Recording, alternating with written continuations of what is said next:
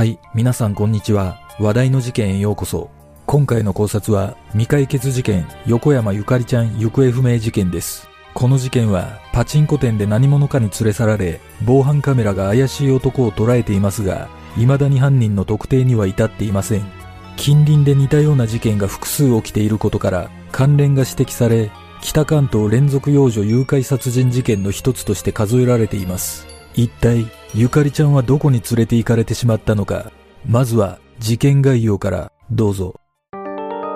事件概要。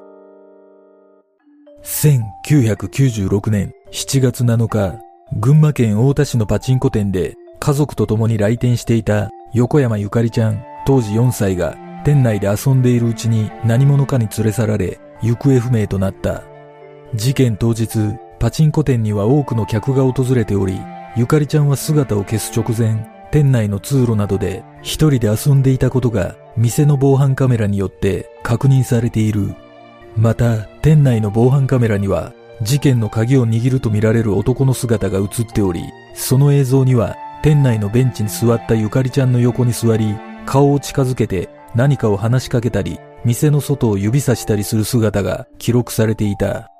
警察はゆかりちゃんがこの男に連れ去られたとみて捜査を続け、防犯カメラに映っていた男を重要参考人として映像を公開し、情報提供を求めた。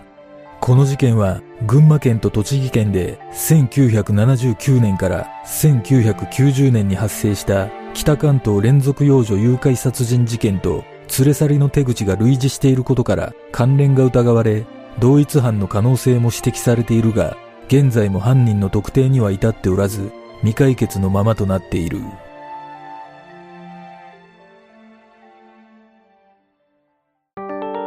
事件の経緯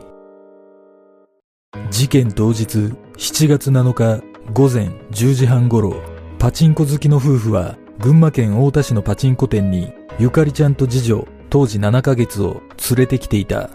ちなみにこの日は七夕感謝デーと称するイベントが開催されていたという。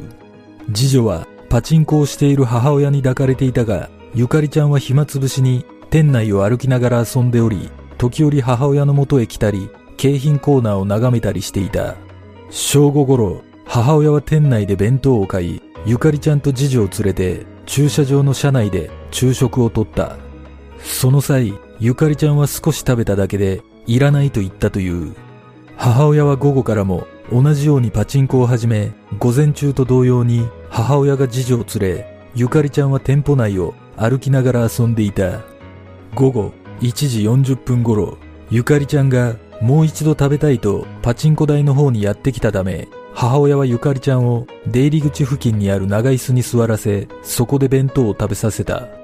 この時母親は再びパチンコ台に戻ったという。それからしばらくして父親は長椅子に座っている。ゆかりちゃんを目撃している。その後ゆかりちゃんは母親のところにやってきてのおじちゃんがいるよと言ってきた。この時の声は店内に鳴り響く騒音にかき消されよく聞き取れなかったというおじちゃんという言葉だけ聞き取れた母親はゆかりちゃんにちゃんと座っててねついてっちゃダメよと伝え再びパチンコを打っていた。午後1時50分頃母親が店内にゆかりちゃんの姿が見えないことに気づいた。ついさっきまでゆかりちゃんが座っていたはずの長椅子には食べかけのおにぎりとジュースだけが残されていた。母親はゆかりがいないと夫に伝え父親は慌ててパチンコ店から飛び出し駐車場や国道などを探したがゆかりちゃんの姿はどこにもなかった。午後2時10分父親は近くにあった駐在所へ駆け込んだが不在だったためすぐに警察へ通報し子供がさらわれたと伝えた。事件から2日後の7月9日午前8時警察は機動隊員70名を動員し広範囲を捜索したがゆかりちゃんを発見することはできなかった。またパチンコ店の客や現場周辺などの聞き込み捜査ではゆかりちゃんが失踪した同じ時刻に白い乗用車に4歳くらいの女の子が乗り込んだという目撃証言があった。しかしその他の目撃証言は全くなくパチンコ店には大勢の客がいたがパチンコに熱中するあまり誰一人としてゆかりちゃんの様子を見ている人はいなかった。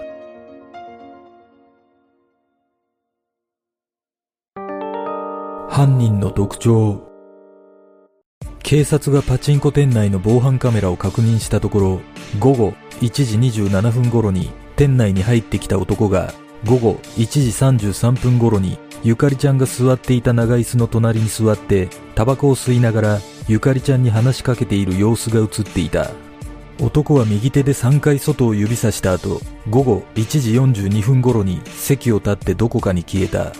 ゆかりちゃんはこのすぐ後母親の元へ行きのおじちゃんがいると伝えている。ゆかりちゃんは午後1時45分頃店の出口へと向かっている姿が映っていたが出入り口付近は防犯カメラの死角となっていたためゆかりちゃんや男が出口から出た様子などは映っていなかった。警察はこの男がゆかりちゃんを連れ去った可能性が高いと判断しこの男を重要参考人として捜査を続けているが現在も特定には至っていない。事件の鍵を握る防犯カメラが捉えた重要参考人の男は群馬県警が最新のデジタル技術でより鮮明にした映像をホームページなどで公開している。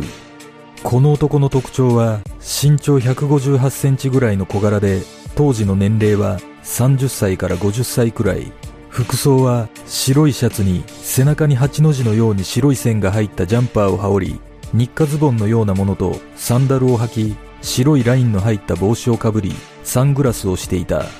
防犯カメラの映像には店内をくわえタバコで右手をズボンのポケットに入れながら体を揺らすようにガニ股で通路を歩いている様子が映し出されている。一方行方不明になったゆかりちゃんの当時の特徴はおでこが広くて耳が大きくお腹の左側に楕円形のあざがあったという。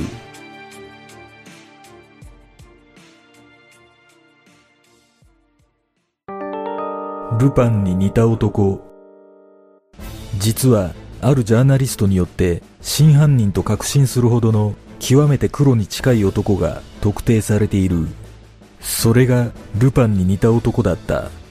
このジャーナリストは1979年から1996年の17年間に半径10キロ圏内で5件もの類似手口の事件が起きていることからこれら全ては同一犯ではないかとの仮説を立て北関東連続幼女誘拐殺人事件と名付けた。この一連の事件は3年から6年というスパンで栃木群馬の県境を往復するように発生し共通点が複数あることも分かった。それらを並べると全て幼女を狙った犯罪3件の誘拐現場はパチンコ店3件の遺体発見現場は河川敷事件のほとんどは週末などの休日に発生。どの現場でも泣く子供の姿などは目撃されていないというものだった。このうち1990年に起きた通称足利事件については DNA 鑑定を根拠に男性 S が逮捕され自供したが裁判では無実を主張していた。その後交留中の1996年にゆかりちゃんの事件が発生したため仮に S が犯人だとすればその後にゆかりちゃんの事件が起きているのはなぜかこの疑問がジャーナリストに調査を続けさせるきっかけとなった。その後足利事件は当時の DNA 鑑定の精度の低さも重なり冤罪疑惑を強めるものとなり2000年に無期懲役が確定し服役していたが2010年に再審無罪となっている。そしてジャーナリストの調査により足利事件の2人の目撃証言者にたどり着き証言者の1人が男はあんまり若くないひょろりとした感じで漫画のルパン三世あれにそっくりだったとの証言を得た。さらにゆかりちゃん事件の防犯カメラに映っていた男について自分が見た足利事件の男と似ているともう一人の目撃者が証言した。ジャーナリストは毎日のように栃木と群馬の県境を行き来しパチンコ店をしらみつぶしに回り聞き込みを続けた。粘り強い地道な調査が実りついにルパンに似た男の名前と住所を突き止めることができたため栃木県警や群馬県警に相談するも動いてくれなかったという。それならばとジャーナリストは本人を直撃している。その男はやはりどこかルパン三世に似た中年男だったという。そして取材の結果この男はついに足利事件で殺害された女児が行方不明となったパチンコ店にいたことを認めた。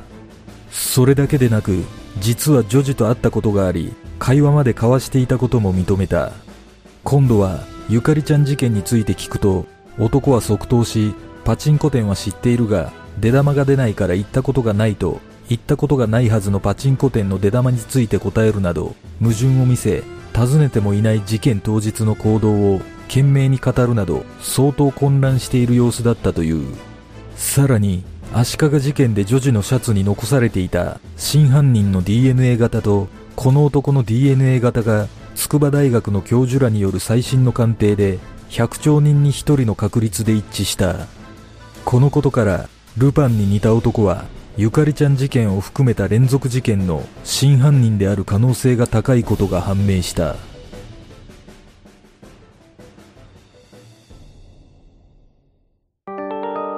家族の願い。ゆかりちゃんの家族はゆかりちゃんがいなくなってからも毎年家族揃って7月11日の誕生日を祝っている。警察はこれまでに延べ27万人以上の捜査員を投入し寄せられた情報は4000件近くあったが情報の大半は店内の防犯カメラに映っていた不審な人物に関してだという。現在もビラ配りを行い情報提供を求めているが犯人の特定には至っていない。事件当初パチンコ店に子供なんかを連れて行くからだと両親は非難され世間から厳しい言葉を浴びせられてきた。ゆかりちゃんの父親は会えた時には思い切り泣きじゃくると思う。なかなか言葉にならなくても無事でいてくれてありがとう。あの日ちゃんと見てなくてごめんねと伝えたいです。許してもらえるまで謝ってそれから家族5人でこれまでの時間を埋めていきたいと語っている。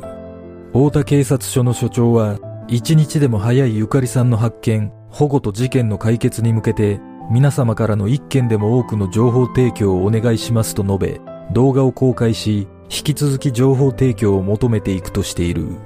父親は早く見つかってほしい。そればかりを考えている。少しでもゆかりらしい女性を見つけたら情報を寄せてほしいと訴え今も変わらずゆかりちゃんの帰りを待ち続けている。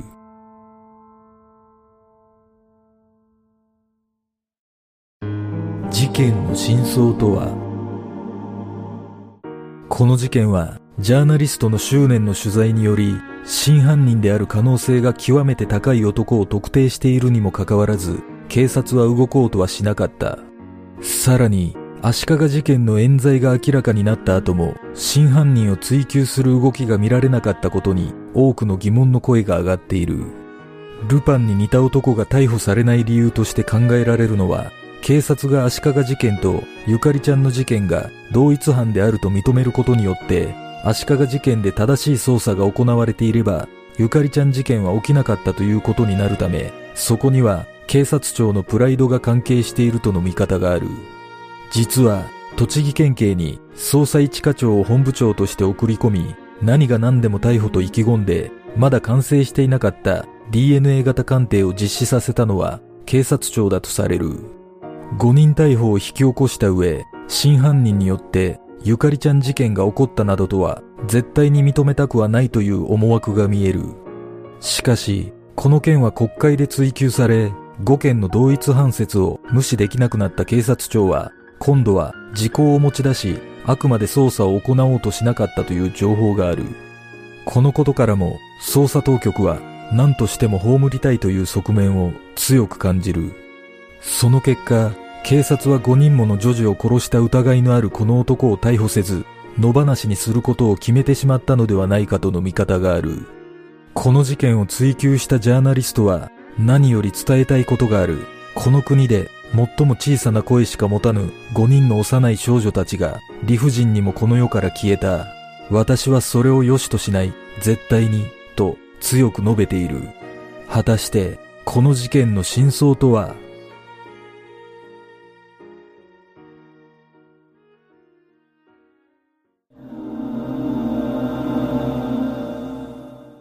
この事件はジャーナリストによって極めて怪しい男が特定されていますが、結局警察が動くことはなく、足利事件の関与も謎のまま終わっています。実は警察が動かなかった理由の一つに、この男の DNA 型鑑定が大きく影響していた可能性があります。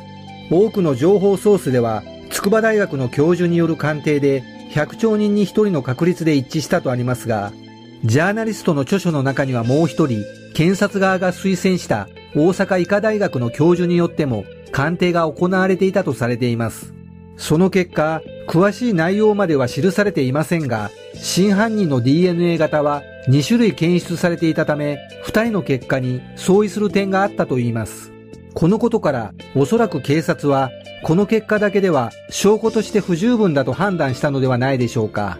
その後警察は、ルパンに似た男の行動確認を取っていたとの情報もあるため、意図的に逮捕しないというよりも、逮捕する材料が乏しかったことが伺えます。仮にこの男が足利事件に関与していないとすれば、ゆかりちゃん事件を含む北関東連続幼女誘拐殺人事件の真犯人は別に存在することになります。この一連の事件は週末などの休日に発生していることから、もしかしたら北関東周辺ではなく、かなり離れた場所に住む男が犯人だったのかもしれません。この事件でまず注目する点は、ゆかりちゃんの事件も含めた北関東連続幼女誘拐事件は本当に同一犯なのかということです。おそらく足利事件に関しては、ジャーナリストの取材内容が全て事実ならば、ルパンに似た男が真犯人で間違いないと思うのですが、その他一連の事件を全て同一犯とする見方には少し疑問を感じます。確かに他の4件の事件とゆかりちゃんの事件は類似する点が多いのは事実ですが、大きく異なる点として、ゆかりちゃんだけは遺体が発見されていません。もちろん、遺体を見つけることができていない可能性もありますが、ゆかりちゃんの事件に関しては、やはり生存の可能性も含めた捜査が必要な気がします。実は、北関東では、この5件以外でも、1981年から2002年までの間に、未成年者の謎の失踪事件や殺人事件が7件も起きており、いずれも未解決のままとなっています。このことから考えると、ルパンに似た男以外にも、この北関東周辺には野放しにされている犯人が存在することは間違いないと思われます。そして、防犯カメラに残された男の映像について少し違和感があるのは夏だというのに、この男は妙に厚着をしている印象があります。しかも帽子にサングラスといった姿のため初めから防犯カメラに映ることを意識し意図的に変装していることが伺えますだとすれば犯人像を映像から推測し絞り込むこと自体犯人の思惑にはまっている可能性がありますもしかしたら歩き方を含め年齢や性別など全く違う予想外の人物が真犯人なのではないでしょうかゆかりちゃんが母親におじちゃんがいると話しているため、犯人は中年の男と見られていますが、見た目が中年の格好をしているだけで、4歳の幼い子供であれば、おじちゃんと形容したとしてもおかしくありません。ただ、この映像の中で一つだけ確実なことは、犯人の身長が158センチくらいとかなり小柄だということです。仮に犯人が男だとすれば、かなり珍しい部類に入るため、これだけ有名な事件ともなれば、あっさり特定されるような気がします。もしかしたらこの事件は中年男に変装した若い男もしくは女だったのかもしれません。皆さんはどんな考察をするでしょうか？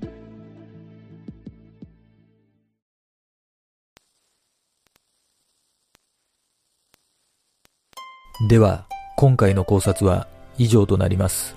よかったらグッドボタン、チャンネル登録お願いします。ご覧いただきありがとうございます。では次の考察で